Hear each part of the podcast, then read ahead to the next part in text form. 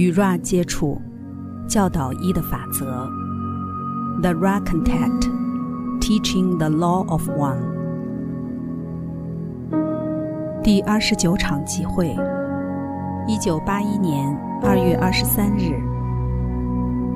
我是 Ra，我在无限造物者的爱与光中向你们致意。我们现在开始通讯。二十九点一，发问者。我们认识的太阳是一个子理则，或一个子理则的物理显化。我是 Ra，这是正确的。二十九点二，发问者。那么，我假设这个子理则创造这个行星系统及其所有密度，这是否正确？我是 Ra，这是不正确的。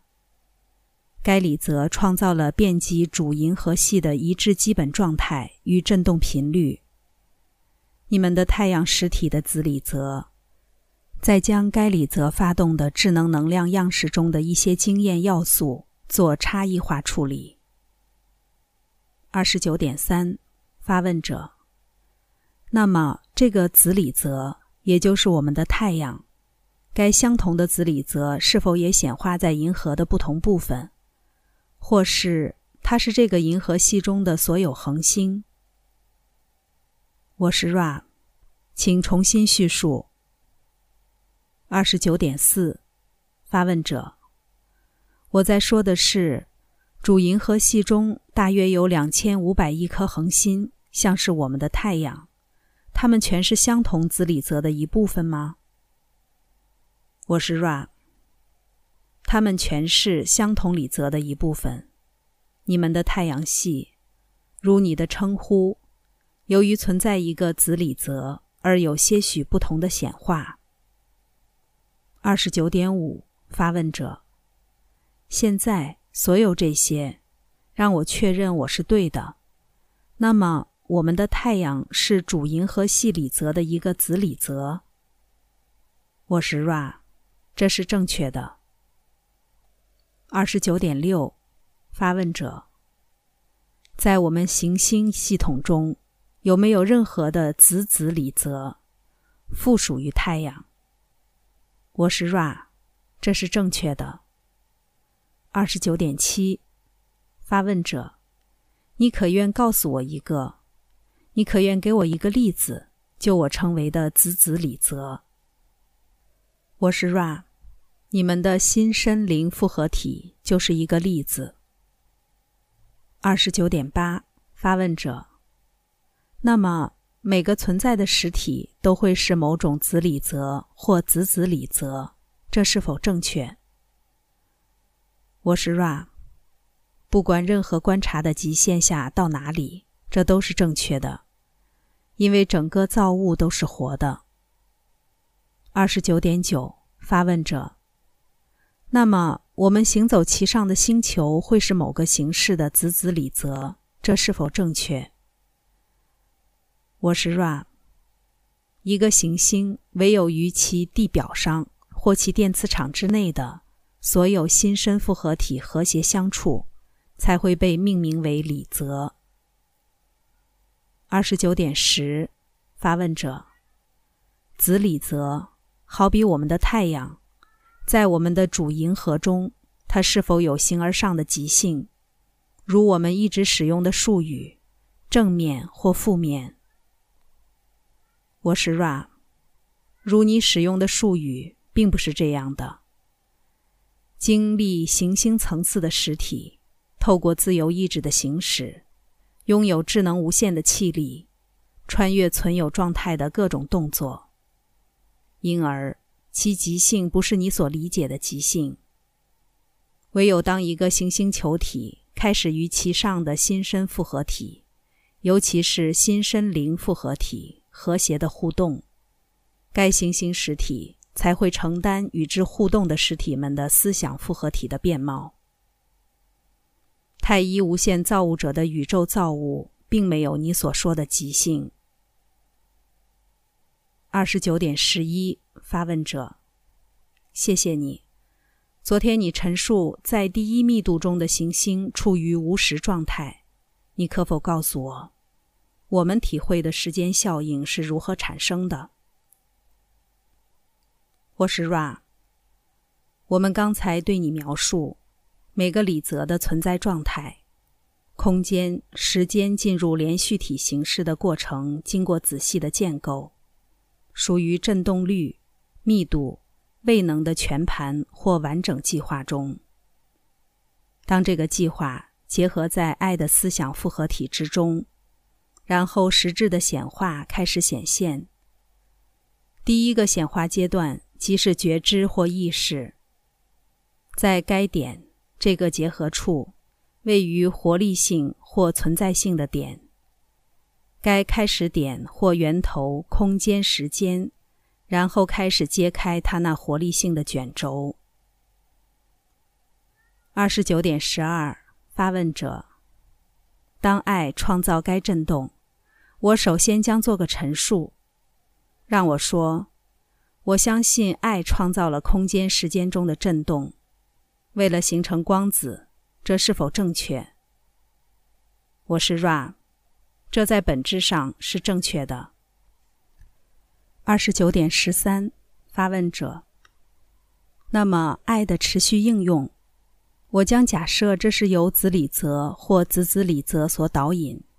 爱的持续应用创造这些振动的旋转，属于离散的角速度单元。这接着创造了我们物理幻象中的各种化学元素，以及我们称之为非物理或其他密度中的各种元素，在该幻象中。这是否正确？我是 Rab。李泽创造所有的密度。你的问题不清楚。无论如何，我们声明李泽确实同时创造了各个空间、时间密度，以及伴随而来的各个时间、空间密度。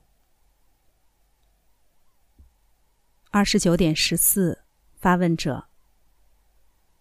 我正假设这些振动的旋转、量子化增量的旋转，呈现为这些密度的原料，这是否正确？我是 Ra，这在本质上是正确的。二十九点十五，发问者。那么，因为这些旋转，这些粒子有一股向内的运动，就我的理解方式。和空间时间的进展方向相反，这向内的进展被我们观察到，我们称之为重力，这是否正确？我是 Ra，这是不正确的。二十九点十六，发问者，你能否告诉我重力如何发生的？我是 Ra，这个你所说的重力。可以被视为朝向内在光爱的冲压，寻求靠近螺旋光线，它进展靠近造物者，这是灵性事件或活力状态的显化。二十九点十七，发问者。现在，我们的月球重力比我们地球小，这背后有什么你可以解释的形而上原则吗？我是 Ra，形而上与物理是不可分的，因此，由于各种物理特性，比如你所知的质量，你所谈及的尝试去解释此现象的方法，能够计算大多数物体的重力。然而，我们觉得有需要指出重力相对应的形而上性质，并且具有同等的重要性。二十九点十八，发问者。我有时在找到一个我所寻找的东西之立足点上有些困难。我试着找出我们物理幻象背后的形而上原则。你可否给我一个第三密度状况的例子？比方说，金星的表面，它的重力额度比地球大还是小？我是 Ra，重力。容我们说，这股吸引力量，我们将它描述为一股朝向造物者的向外冲压原力。在灵性上，它在金星上比地球大。由于它在寻求造物者这方面有较大程度的成功，当你考量以下情况，这点才变得重要。当所有造物到达一个足够的灵性重量，整个造物无限的融合，寻求的光找到了它的源头，因此终止了该造物。并且开始一个新的造物，相当于你们称为的黑洞。它的状态是无限大质量位于零点，从那儿起，所有光都被吸收，无法被看见。二十九点十九，发问者。那么该黑洞会是一个点？那在那个点？周遭环境的材质已经成功的与合一或造物者联合，这是否正确？我是 Ra，在第三密度显现的黑洞是这个灵性或形而上状态的物理复合体显化，这是正确的。二十九点二十，发问者，谢谢你。那么，当我们的行星地球？完全进入第四密度之时，将会有更大的重量吗？我是 Ra，将会有更大的灵性重力，从而造成一个比较密集的幻象。二十九点二十一，发问者。那么，这个比较密集的幻象，我假设我们将体验大于三十二点二尺每秒平方的重力加速度，这是否正确？我是 Ra，你们实体还没有仪器可衡量灵性重量，除了其少数极端的显现可以被观察到以外。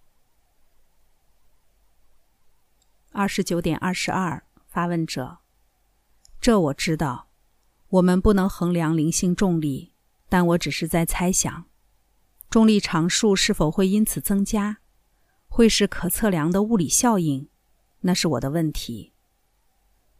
我是 Ra。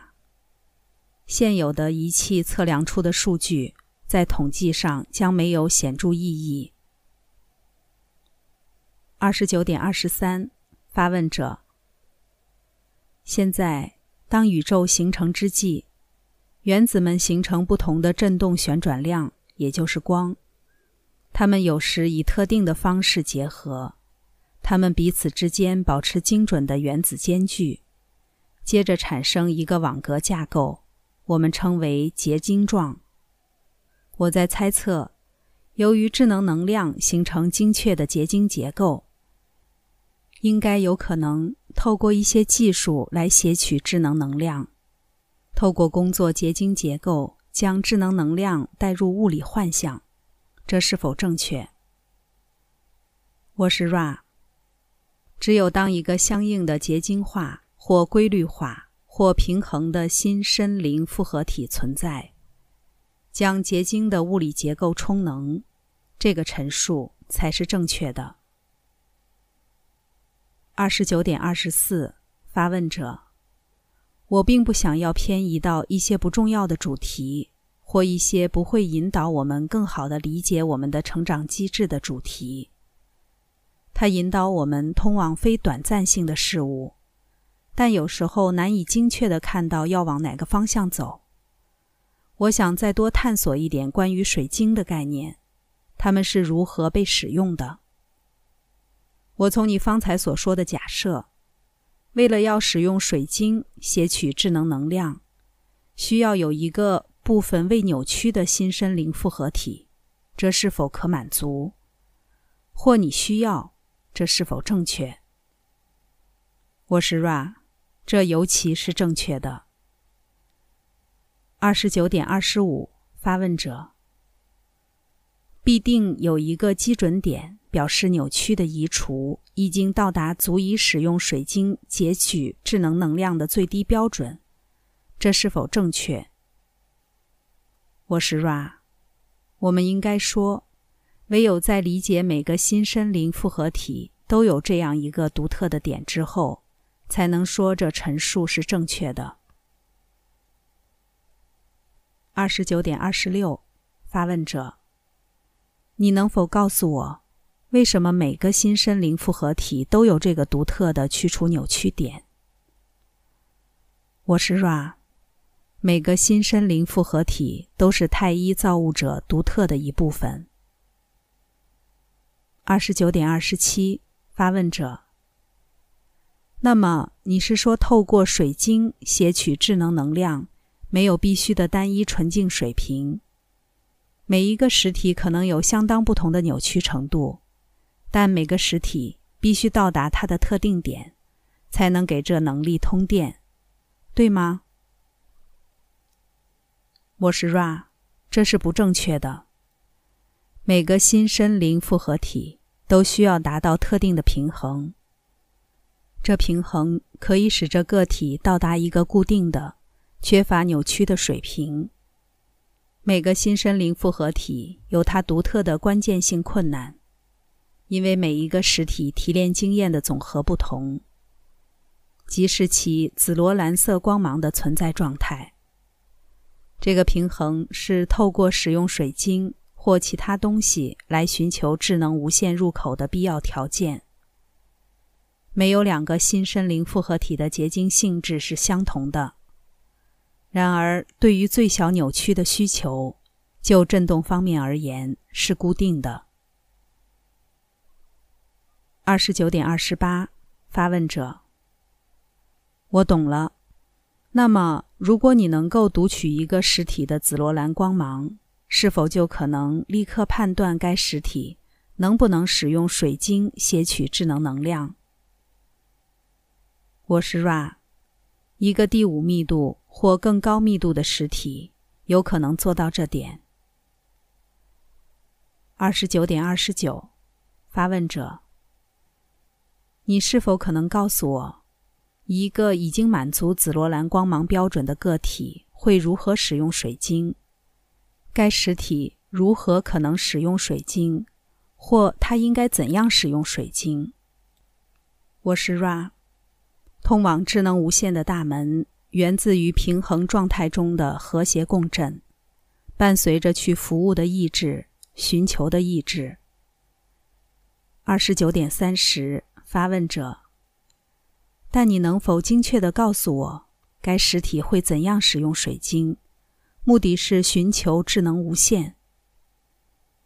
我是 Ra，使用水晶在物理的显化上。即是一个具备结晶特质的个体充能规律化的物理水晶，致使它去和谐的振动，也成为一个催化剂或入口。智能无限得以成为智能能量。这个水晶的功用就类比于该新生灵的紫罗兰光芒，以相对未扭曲的形式呈现。二十九点三十一，发问者。你是否有一点点可能指导我们使用水晶的明确方式？我是 Ra，这是可能的。然而有些事告诉你们不见得有益，因为可能侵犯你们的自由意志。邦联过去在这方面犯错，如你所知，人们使用水晶与治疗、权力，甚至用来发展生命形体。我们感觉在此时提供你们指示是不智的，因为你们人群具有将和平的力量源头用于不和谐理由的倾向。二十九点三十二，发问者：我猜我们最好自己去了解。现在我们已经追溯造物的途径，至少向下抵达结晶状结构。我们最好集中心神在思想的进化。以及通往智能无限之寻求途径上，我们已经在该里泽的主银河中创造十分大量的星球。当这些行星发展之际，你是否可能给我一个例子，关于整个银河系中不同行星在形而上意识的发展？换句话说，我相信有些星球发展的较为快速。而有些要花较长的时间进入更高密度。你可以给我一些关于这些发展的概念吗？我是 Ra，这将是此次集会最后一个完整的询问。你们主银河系的特别礼则，以使用它很大一部分的结合材料来反映造物者的存在状态。以此方式，你们的银河系统的许多部分，并没有你所说的进程，而是在灵性上安住，成为礼则的一部分。那些上面居住有意识的星球实体。正如你所推测，意识进展到较高密度所需的时间、空间期间各有不同。这是否达到你询问的需求？二十九点三十三，发问者：我将研读它，可能明天会有新东西，因为我不想使该器皿过度劳累。若你有时间，该器皿有一个小问题，我将把它念出来。该器皿并不渴望做肉体治疗的工作，它早已借由双手进行灵性平衡。它能否阅读私人的治疗资料而不做肉体的治疗？我假设他的意思是，他可否阅读这份资料，却不会在他的生命模式中创造问题？他不想要招致正面极性的减少。在那些条件下，他能否阅读这份资料？我是 Ra。由于该事实，即我们在如前所述的三个月期间，尝试保存这个器皿的生命能，我们将简短的讲这个问题。这个实体器皿拥有一个惊艳的历史，关于肉体水平之外的治疗，因此让他阅读这份资料是可接受的。无论如何。这个器皿绝对不可从事火的练习，因为它被用在肉体治疗中较强烈的形式。在我们结束集会之前，有任何简短的询问吗？二十九点三十四，发问者：有没有任何我们可以做的事，好使该器皿更舒适，或改善该通讯？我是 Ra。